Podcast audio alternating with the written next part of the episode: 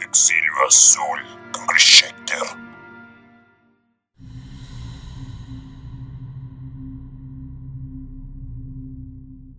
Muy buenas noches, sean ustedes bienvenidos a este, el lugar para inadaptados Exilio Azul. Mi nombre es Chris Schechter y durante los siguientes minutos yo seré su guía en esta, la tercera y última parte del especial sobre la gente sombra. Les recuerdo que Exilio Azul es traído hasta ustedes a través de Anchor FM y se encuentra disponible en 7 plataformas digitales de streaming, destacando Google Podcasts y Spotify. También al Exilio Azul lo encuentran en la fanpage en Facebook y en Twitter como arroba Exilio Azul FM. Y por supuesto a este ente extraño que les habla lo encuentran en redes sociales como arroba Chris Schechter. Gracias a los que escuchan este podcast por ahí en el mundo. Es increíblemente sobrecogedor verlos en las estadísticas y sentirlo cerca incluso ahora que estamos todos encerrados y lejos. También quiero agradecer a quienes me compartieron sus historias con la parálisis del sueño y la gente sombra. Este podcast es solo posible gracias a ustedes, así que quédense hasta el final porque tengo algo muy especial para todos ustedes. Muy bien, en el episodio anterior hablamos de las posibles explicaciones sobre el fenómeno de la gente sombra de la mano de su principal investigadora Heidi Hollis y otros investigadores relacionados con el programa Coast to Coast AM. También les mencionaba que este fenómeno existe dentro de la literatura gótica, la parapsicología y es al mismo tiempo considerado como una de las manifestaciones de posesión demoníaca. Pero olvidé mencionarles que también está presente en la cultura popular en otros referentes, desde los más famosos como la serie The Twilight Zone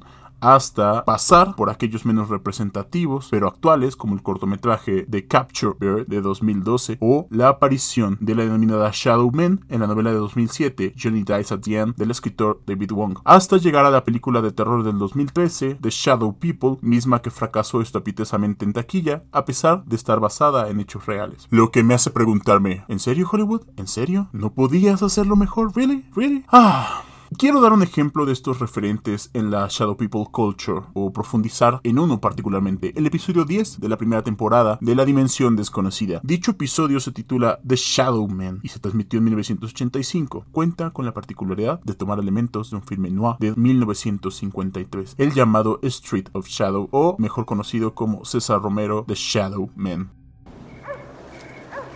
When you're 13 years old, You're supposed to be beyond those childhood fears of things that go bump in the night. Supposed to be. But for Danny Hayes, those fears are about to rear up before him from the shadows of the Twilight Zone. El episodio conocemos a Danny, un chico de 13 años, quien es el típico nerd del salón, con el promedio más alto de la clase, quien además vive bullying por parte de los atletas del equipo de natación de la escuela. Y esto parece personal porque su amigo Peter, quien también es un nerd, no parece ser bulleado. Danny tiene un crush con la chica más popular de la escuela, Heather, y ella sale con el capitán del equipo de natación, Eric. Por si no fuese poco, Danny no puede dormir si no tiene las luces de todo su cuarto encendidas, además del televisor y la radio, lo que está volviendo a sus padres locos, quienes hartos de esta situación deciden mandar a dormir al niño a oscuras por primera vez en su vida. Y es en este punto donde comienza la verdadera trama del episodio.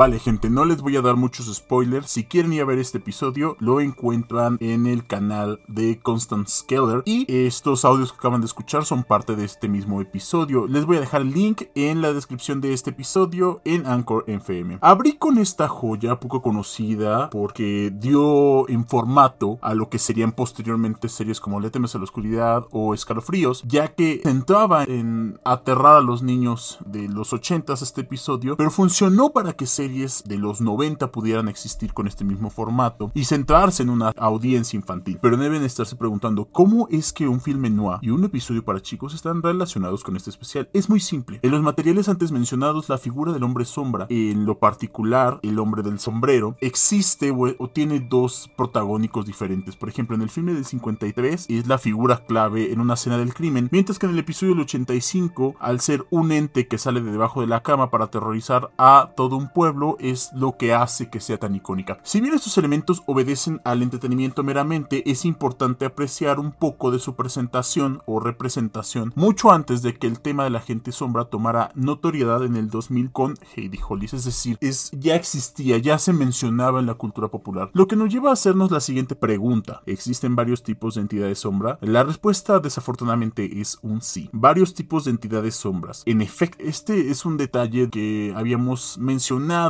en las teorías de Natalia Cuna, la medium que investigaba estos casos asegurando que eran entidades que cambiaban de forma para poder moverse o esconderse al ser detectados por el ojo humano. Sin embargo, Heidi Hollis tiene sus propias explicaciones que coincidentemente investigadores serios en el campo de la psiquiatría como Claire Oakley, Amit Malik, Sherry Outley y Herbert C. Kuby han mencionado en sus trabajos sobre las alucinaciones del sueño y la parapsicología. Por eso, en este apartado del especial voy a darles algunas generalidades de estas formas en las que también pueden presentarse la gente sombra. El tipo A, esferas, rayas y también nubes, sombra. Probablemente el tipo de las entidades sombra mejor captadas en eventos de única exposición, es decir, son figuras que aparecen en eventos muy particulares y no más de una ocasión. En el caso de las esferas sombra, por ejemplo, se han reportado en pacientes que sufren episodios esporádicos con la parálisis del sueño, aunque existen una peculiaridad o particularidad con estas figuras, ya que las personas que las han reportado han expresado que son levantadas de la cama como si la gravedad se suspendiera. Cabe señalar que las esferas pueden presentarse al inicio de la parálisis del sueño como una esfera gigante, para luego dividirse en múltiples esferas salidas de la figura inicial que se mueven por debajo del sujeto que sufre la parálisis del sueño, haciendo que leviten de la cama o que les dé la impresión que están levitando sobre la cama. En algunos casos de las personas que sufren la PDS y se encuentran con las esferas sombra, han contado que estas figuras las hacen atravesar el techo de la habitación y en otras ocasiones el escenario completo cambia mientras están flotando para luego luego, pues estas figuras las dejan caer a las personas o a las víctimas y así desaparecer en rayas sombra. Lo que nos lleva al segundo tipo dentro de la tipo A del fenómeno. Las rayas sombra son el tipo más recurrente de aparición de la gente sombra y estas pueden aparecer no solo durante la parálisis del sueño, sino también en cualquier momento del día y como su nombre lo dice, son figuras en forma de raya o tachones. Como dato extra, las rayas sombra nunca aparecen como forma primaria, sino como forma secundaria o de huida de la forma inicial. En cuanto a las nubes o vapor sombra, pueden tener forma de una persona sombra o manifestarse arriba de los afectados durante la parálisis del sueño y desaparecer con la misma rapidez con la que se formaron. Si quieren un ejemplo de este tipo de manifestaciones, pueden ir a buscar el viejo video de Dross sobre este tema en 2014. Tipo B, animales sombra. Si ustedes tienen mascotas como yo dentro de casa, podrían haber vivido en primera persona alguna manifestación de los animales sombra. En palabras de Hollis, la gente sombra puede imitar la figura de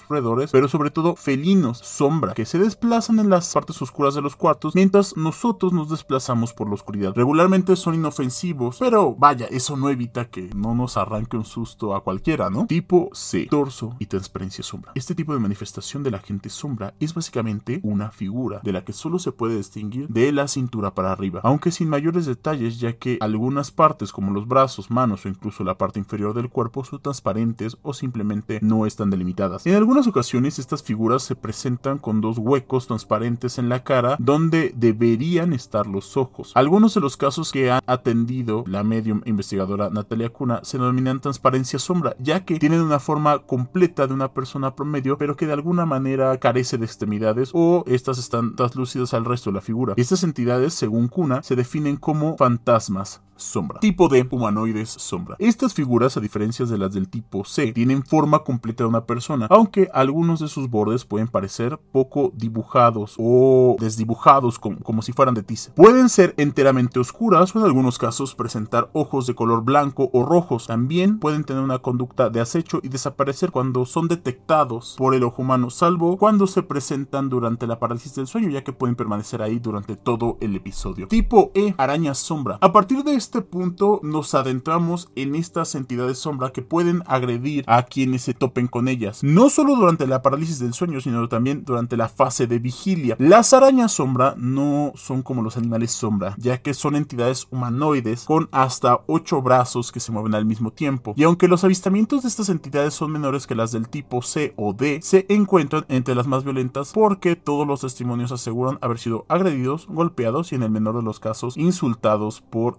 estas entidades. Tipo F, encapuchado sombra. Este tipo de figuras comparten cualidades con los humanoides y arañas sombras. Son figuras completas sin transparencias y presentan ojos, aunque expresamente son de color rojo, y pueden ir a acechar o golpear a sus víctimas. El libro de The Secret World de Heidi Hollis, a los encapuchados sombras se les describe como extraterrestres negativos, con la capacidad añadida de desplazarse a gran velocidad, hablar con una voz increíblemente profunda y golpear a sus víctimas. Las personas que los han visto plena luz del día narran que estas entidades aparecen desde alguna esquina de la habitación en una especie de neblina que se disipa y reagrupa para darles forma. Tipo G, el hombre del sombrero o hatman, usa un sombrero tipo Fedora y en algunos casos un sombrero de copa. Está vestido con una gabardina al estilo de Casablanca y se aparece desde el techo o emergiendo de un rincón de la habitación e incluso como bruma desde debajo de la cama. Sin embargo, también puede aparecer acechando desde el exterior de las ventanas de las casas o desde la parte más profunda de un bosque. Nadie sabe qué quiere, de dónde viene o qué lo motiva, pues aparecen situaciones complejas y diversas. Más adelante les voy a explicar a qué me refiero con esto, pero según los avistamientos, todo el mundo sabe que es real el caos que se avecina cuando sus ojos se encienden en un color rojo brillante. Las, las personas que aseguran haber sido atacadas por él mencionan haber sido estranguladas y en algunos casos lanzadas contra el piso para luego verlo marcharse mirando a su brazo izquierdo como si el hombre del sombrero mirase la hora. Las víctimas también mencionan que cuando el hombre del sombrero se aparece pueden sentir un ardor en la garganta y la piel del cuello para luego percatarse de su presencia tras de ellos. Ahora bien, hace un rato les mencionaba que existen diversas explicaciones sobre por qué el hombre del sombrero se manifiesta y todo se resume a las emociones oscuras. Desde el sentimiento de fracaso y desesperanza que manifestó Hollis, pasando por el trastorno de estrés postraumático que han experimentado veteranos de guerra, hasta aquellas personas que han sobrevivido al pro-self-injury, incluso a los intentos de suicidio. Al parecer, todos los investigadores concuerdan con Hollis con respecto al hombre del sombrero, ya que todas las víctimas en su mayoría estaban pasando por un momento oscuro, desolador y hasta de vida muerte cuando estuvieron en contacto con esta figura. Tipo H, el Grim Sombra. En la primera parte de este especial les contaba sobre el síndrome de muerte prematura inesperada, una alteración que provoca que las personas literalmente se mueran durante una pesadilla. Este síndrome se presenta en adolescentes y adultos entre 25 y 38 años. Sin embargo, lo que no les conté en la primera parte especial es que existe una entidad sombra que se relaciona con los casos del Grim Sombra. Esta figura está vestida como cualquier otra representación de la muerte, de forma clásica, vayamos a decirlo. Es una figura muy delgada, presumiblemente un esqueleto, enfundado en una túnica con capucha y sí portando una hoz en la mano izquierda. En el continente americano existen al menos tres casos de personas que durante el sueño se encontraron varias veces con esta entidad sombra para posteriormente fallecer durante el sueño. El propio Nicolás Bruno ha tenido dos encuentros con esta entidad a lo largo de su vida hasta convertirla en un personaje recurrente en algunas de sus fotografías y arte. En las Filipinas se refieren a este fenómeno como Bagungot y la tasa de casos asciende al 0.3% de la población de este país. Sin embargo, los casos de pacientes que manifestaron algún contacto con el Grim Sombra y que fallecieron a consecuencia del síndrome de muerte súbita e inesperada asciende a 43 en los últimos 10 años. Como ven, pueden ser extraterrestres, entidades de bajo astral o seres interdimensionales. Ustedes son libres de decidir. Sin embargo, lo cierto es que es un fenómeno muy presente en nuestro mundo, sin importar en qué parte de este estemos. Ahora sí, cuéntenme qué opinan sobre la gente sombra. Recuerden que este podcast está disponible en Spotify, Anchor y Google Podcast, además de la fanpage del Exilio en Facebook y en Twitter como arroba Exilio Azul FM y a un servidor lo encuentran en todos lados como arroba Chris Schechter. Si desean sugerir algún tema para futuros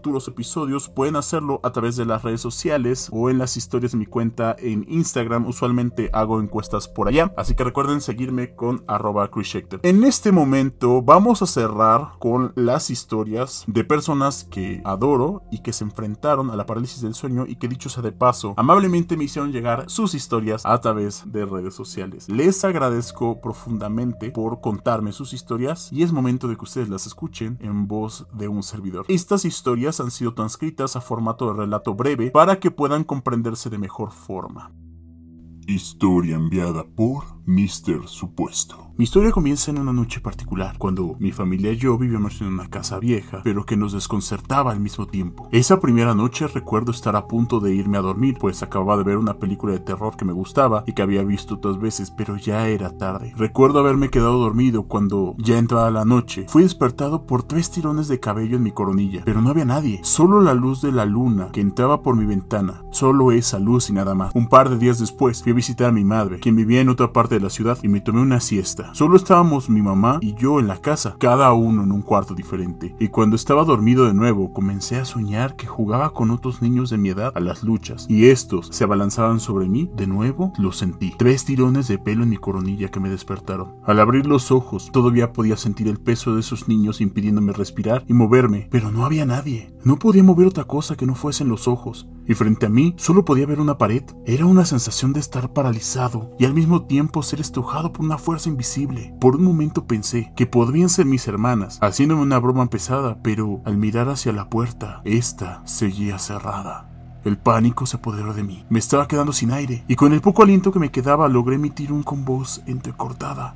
¡Suéltame! Y en ese momento, la movilidad de mi cuerpo volvía y pude volver a respirar como si nada. No sabía qué pensar. He tenido episodios con la parálisis del sueño a lo largo de mi vida, incluso ahora que soy un adulto, pero ese primer episodio es el único que puedo pensar cuando salgo del trance de la parálisis del sueño que me aqueja.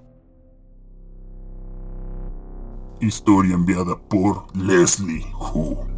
Hace unos años, dos aproximadamente, estaba pasando por un cuadro de estrés muy cañón. Tenía ansiedad e insomnio a tope, lo que desató una serie de episodios de parálisis del sueño. Cada tres o cuatro meses durante esa época, sufría esas crisis a diario. Despertaba sin poder moverme ni abrir los ojos. Para cuando podía despertar, terminaba en llanto. Por otro lado, en esas pocas ocasiones en las que despertaba con los ojos abiertos y veía algo, todo parecía aterrador. En esas ocasiones estaba sola, y a pesar de ser consciente de que no podía ver nadie ahí, porque todos los que vivían conmigo estaban en otra parte. La sensación de estar acompañada e inmóvil al mismo tiempo era insoportable. Una de las peores siestas que pasé durante ese tiempo fue cuando, a punto de dormir, apareció un hombre alto en mi puerta. Me llené de desesperación. Ya no podía razonar o ser lógica porque se sentía tan real. Esa fue la primera vez de muchas en las que pude sentir ese terror. En otras ocasiones, mientras dormía en posición fetal, cuando entraba en la parálisis del sueño, podía sentir eso detrás de mí, sentado al otro lado de la cama, acercándose. Llegado a cierto punto podía sentir su aliento en mi oído. Eventualmente, y ya cansada de esta situación, tomé unas sesiones de terapia para desórdenes del sueño, aprendiendo a cómo despertar mi cuerpo, y no me ha vuelto a pasar una experiencia tan aterradora como esa, nunca otra vez.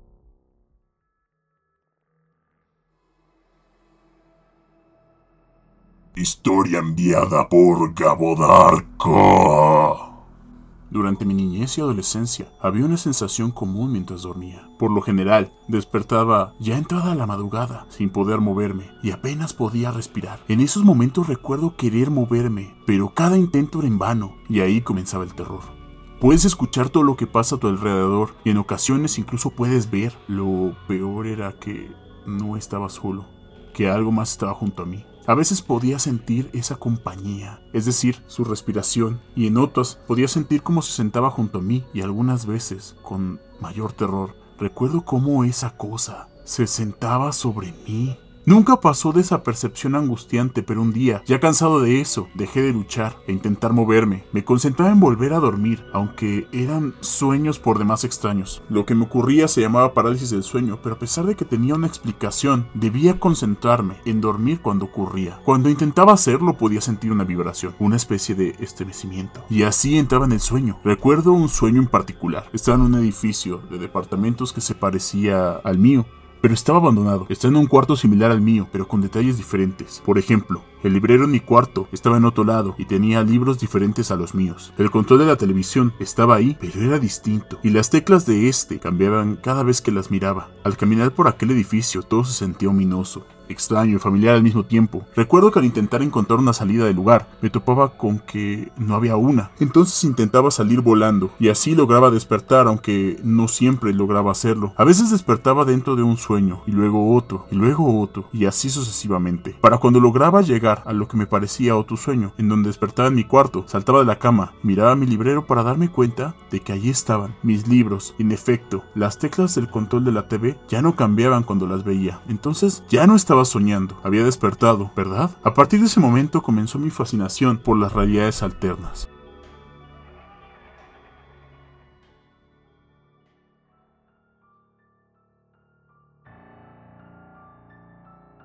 Estoy enviada por Rey Rotterdam. Cuando era pequeña, mi mamá solía contarnos un cuento relacionado al Día de Muertos. Nos decía que durante las noches del 1 y 2 de noviembre, por ningún motivo, debíamos asomarnos por las ventanas, pues las almas bajaban para visitarnos, y si nos asomamos por las ventanas, algún alma podría vernos para llevarnos con ellas. Así que mis hermanas y yo decidimos no tentar a la suerte. Nunca nos asomamos por las ventanas en esas fechas. Pero al cumplir 14 decidí comprobar si aquella historia era cierta. Y la noche del 2 de noviembre y en víspera de mi cumpleaños, que es el 3 de noviembre, me quedé despierta hasta pasada la medianoche para ver si lograba ver algo. No pasó nada y algo aliviada decidí irme a dormir. Recuerdo el sueño de aquella noche. Estaba en mi secundaria y todo parecía de lo más normal, pero el momento de regresar a casa tenía que caminar por una calle poco transitada. Nada fuera de la rutina mi vida diaria y por ende en mi sueño pasaba igual. Sin embargo, en mi sueño, una de las casas tenía un portón abierto y al yo pasar frente a este, un enorme perro negro emergió balanzándose sobre mí. Aterrada, cerré los ojos, esperando lo peor, pero al abrirlos, estaba en mi habitación. Todo estaba en penumbras a excepción de una vitrina junto a mi cama. Me acerqué y vi unas pequeñas hadas revoloteando dentro de la vitrina. Había una de estas hadas que se columpiaba tranquilamente, pero al prestar atención en esta hada me di cuenta de que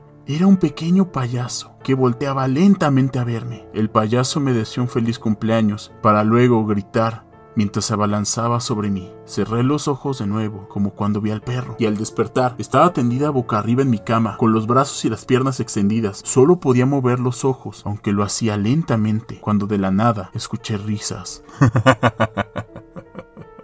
risas que venían desde debajo de la cama. Estaba asustada, petrificada. Es a partir de este momento en donde no recuerdo algo más. Empecé a respirar despacio hasta poder moverme y cuando por fin pude hacerlo, corrí a la habitación de mis hermanas a resguardarme. Esto coincidentemente es curioso porque nunca había tenido una parálisis del sueño hasta aquella noche en la que decidí desobedecer aquella superstición. Hoy tengo 26 años y nunca más ha vuelto a pasar, pero pregúntame, ¿ves por las ventanas de tu casa en vísperas del Día de Muertos? Y la respuesta se resume en un por supuesto que no.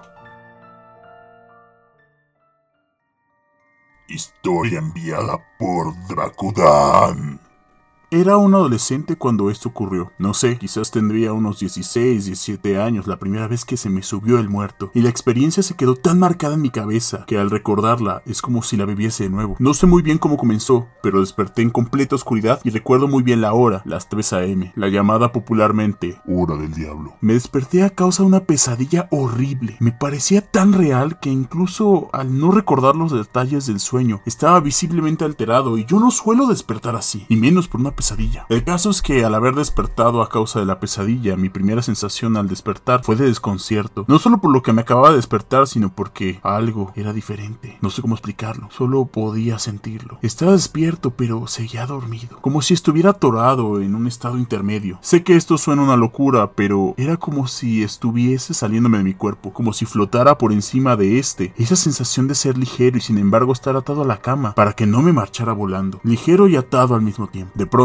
al intentar abrir los ojos, la desesperación se apoderó de mí, pues fui consciente de la postura de mi cuerpo. Estaba tendido sobre la cama en una postura completamente recta, como la que tienen los muertos en sus ataúdes, pero sin tener las manos sobre mi pecho. Mis brazos estaban a los costados de mi cuerpo. Recuerdo abrir los ojos y tener la mirada clavada en el techo cuando noté la sombra. Convengamos que el cuarto estaba en completa oscuridad y esa sombra resaltaba en la habitación. Al ser consciente de que esta sombra que resaltaba en un cuarto que ya de por sí era oscuro, pude mover con algo de esfuerzo mi cabeza, o al menos eso creí mientras intentaba gritar, pero no salía sonido de mi garganta, quizá un quejido leve, casi apagado. Algo llamó mi atención. En efecto, había logrado mover un poco mi cabeza y al pie de la cama estaba ahí, una sombra similar a la del demonio de la película de Constantine. Y esa cosa se estaba subiendo a la cama conmigo. Creo que al notarme me sujetaba por los pies y el terror se apoderó de mí completamente, llenándome de preguntas en la cabeza.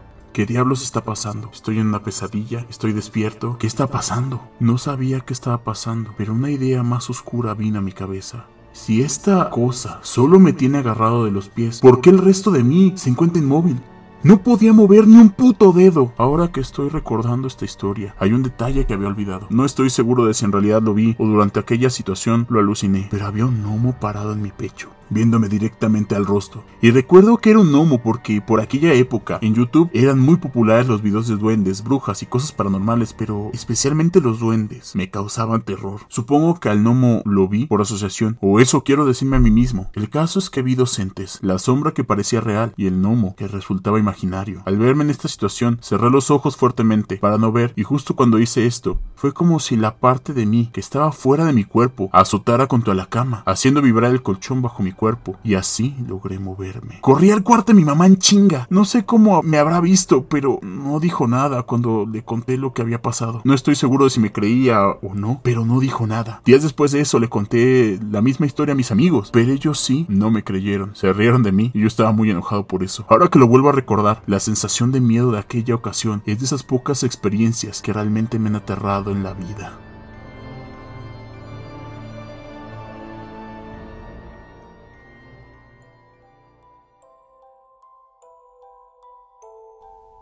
Como hemos visto, el miedo está entre nosotros y aguarda para atraparnos al apagar la luz. Yo he sido Chris Schechter. Nos vemos en otra edición del Exilio Azul y recuerden que antes del próximo tema hay narraciones de un exiliado con una creepypasta, cuento clásico o, por qué no, algo que un servidor encuentre o escriba al azar para ustedes. Hasta entonces, nos vemos mucho más pronto de lo que creen. Y recuerden, stay on the spooky side. Nos vemos. Bye bye, bye bye, bye bye. Hey! You said you'd never hurt me. You promised. The Shadow Man. And I will never harm the person under whose bed